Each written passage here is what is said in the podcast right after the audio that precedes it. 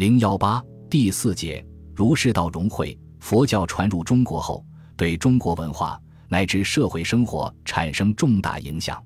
特别是隋唐，佛教各派学者在吸收中国固有思想的基础上进行理论创新。佛教的宇宙生成论、本体论、认识论和心性论，在这一整个时代的文化中占有重要地位，影响了之后的中国文化，尤其是影响中国哲学的发展进程和面貌，为宋代新儒学的产生准备了丰富的思想资料。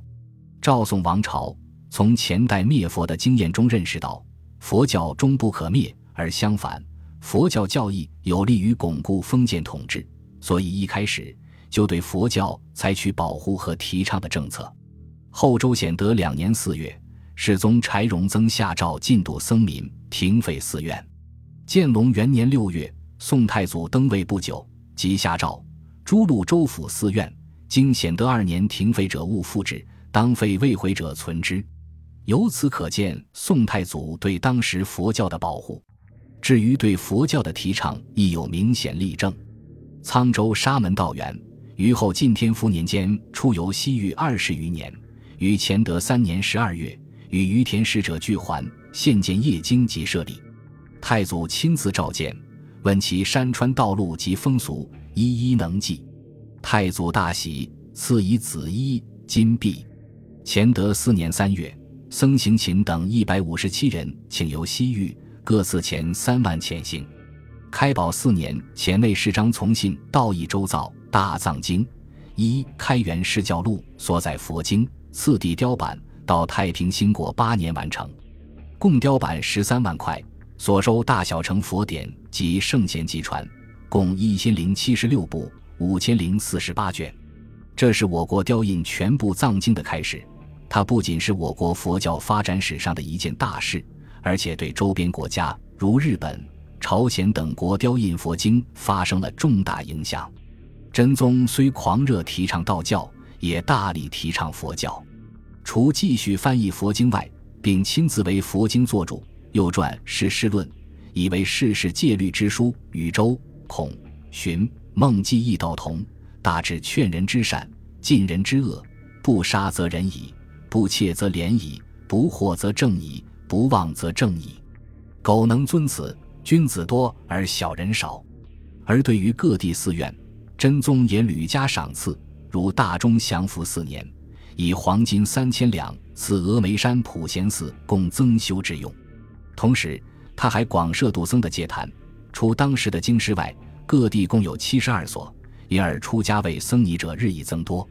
到天禧五年，宋朝统治区内共有僧尼四十五点八万多人，成为宋代僧徒最多的时期。太祖。太宗对佛教的提倡和保护政策，为其后历代皇帝所继承。徽宗时虽一度提高道教的地位，使佛教受到一些压抑，但不久就纠正了过来。而到了南宋，宋孝宗等皇帝也都不同程度地认识到佛教的重要性，并相应采取措施，保护和提倡佛教在社会中的流行。就佛教在宋代各个时期的发展状况而言，不同的教种、教派在竞争中不断发展壮大，而其中有的派系在恢复发展中也出现了分歧。自唐代会昌灭佛以来，佛教虽然受到打击，但禅宗主张明心见性、立地成佛，毁其外不能毁其内；净土宗修行简易，认为一心专念阿弥陀佛名号，死后即可往生西方净土的思想意识却一直延续下来。唐末五代以来，乃至宋代，这种思想意识仍很流行。到了宋代，禅宗和净土宗仍很发达，而天台、华严诸宗在朝廷保护之下，也逐渐恢复发展起来。虽不若隋唐之盛，但在社会生活中也有相当程度的影响。由此可见，佛教及其佛学在当时的宋代仍有一定势力。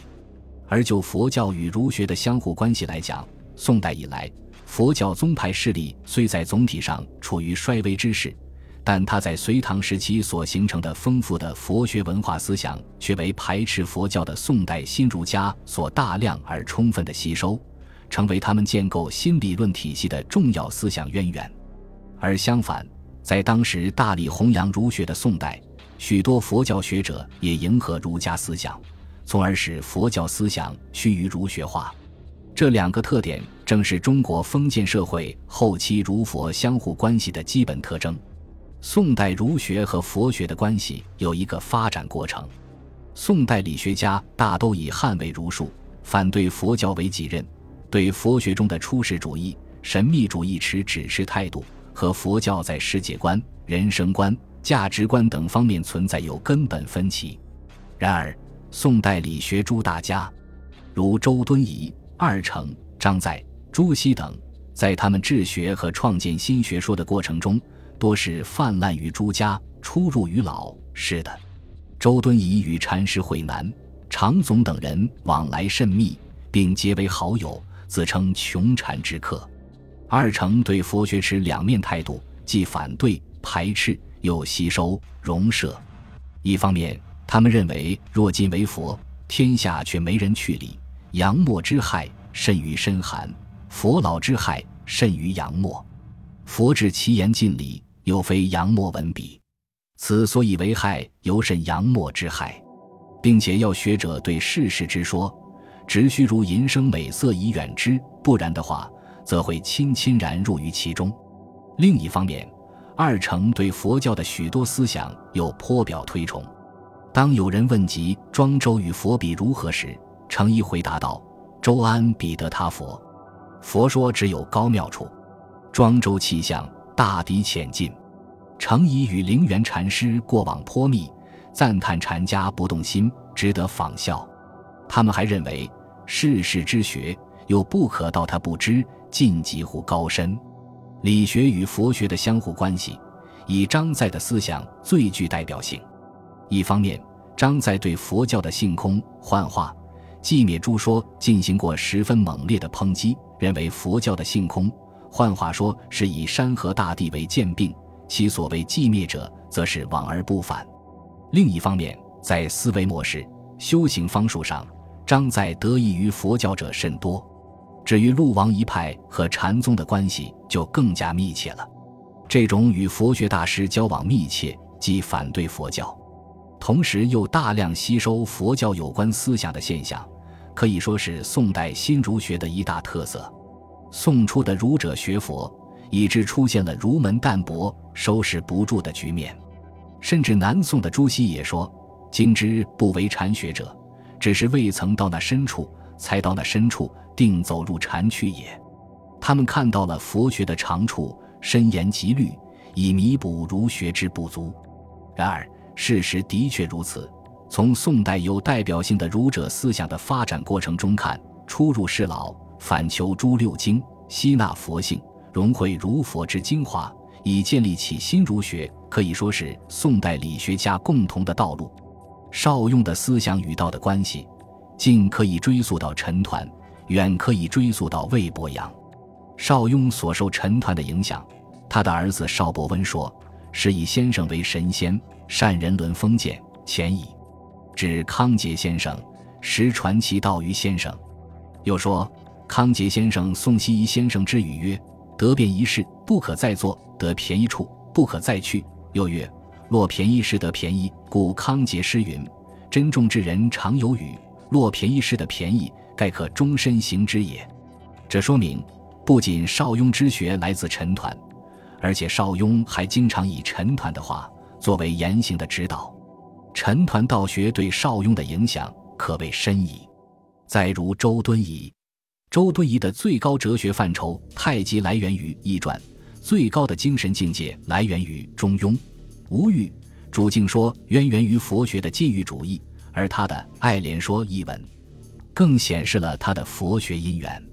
由此可见，周敦颐是以儒家经典《中庸》和《易传》为核心，接受世道的影响，发展儒家原有的太极合成这两个范畴，建立起自己的一套比较完整的把宇宙本源、万物演化以及人性善恶、个人修行等联系在一起的唯心主义体系。再如二程，二程的主要哲学著作是《遗书》和《易传》。他们的最高哲学范畴天理渊源于佛家的真如，一物之理及万物之理的命题，实际上即是佛教华严宗理事说的翻版。性即理也的命题，则来源于孟子。格物致知的认识论，则是对《大学》格物致知说的发展。而他的《诗人篇》中所坚持的以诚敬存之的修养方法，实即孟轲无善养无浩然之气的勿忘勿诸法。由此可知，二程是以儒家思孟学派为核心。接受佛学的影响而建立起自己的唯心主义体系的，再如张载，张载的主要哲学著作是《正蒙》，他提出太虚极气的唯物主义命题，比较彻底地批判了佛教以山河大地为虚幻，以心法起灭天地，以六根之为因缘天地的唯心主义思想，但他仍不能不受佛家思想的影响。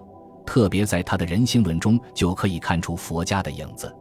基文甫先生在《张载集序》一文中曾指出，其所谓天地之性，略等于佛家所谓真如；其所谓气质之性，略等于佛家所谓阿赖耶识。气质之性和太虚于气质中，亦由阿赖耶识；必真如于无名中，气质由太虚凝聚而成。其本体即是太虚，亦由无名由真如不觉而起，其本体即为真如。变化气质以复性，亦正由转世成智。张载所以如此，就是因为他也经历了出入于老师者几十年这样的道路。所以，尽管他力辟佛教，而仍不能不受佛教的影响。再如朱熹，他则更是不言自喻。他曾自述在青少年时期的学习情况时说。某旧时亦要无所不学，禅、道、文章、楚辞、诗、兵法，事事要学。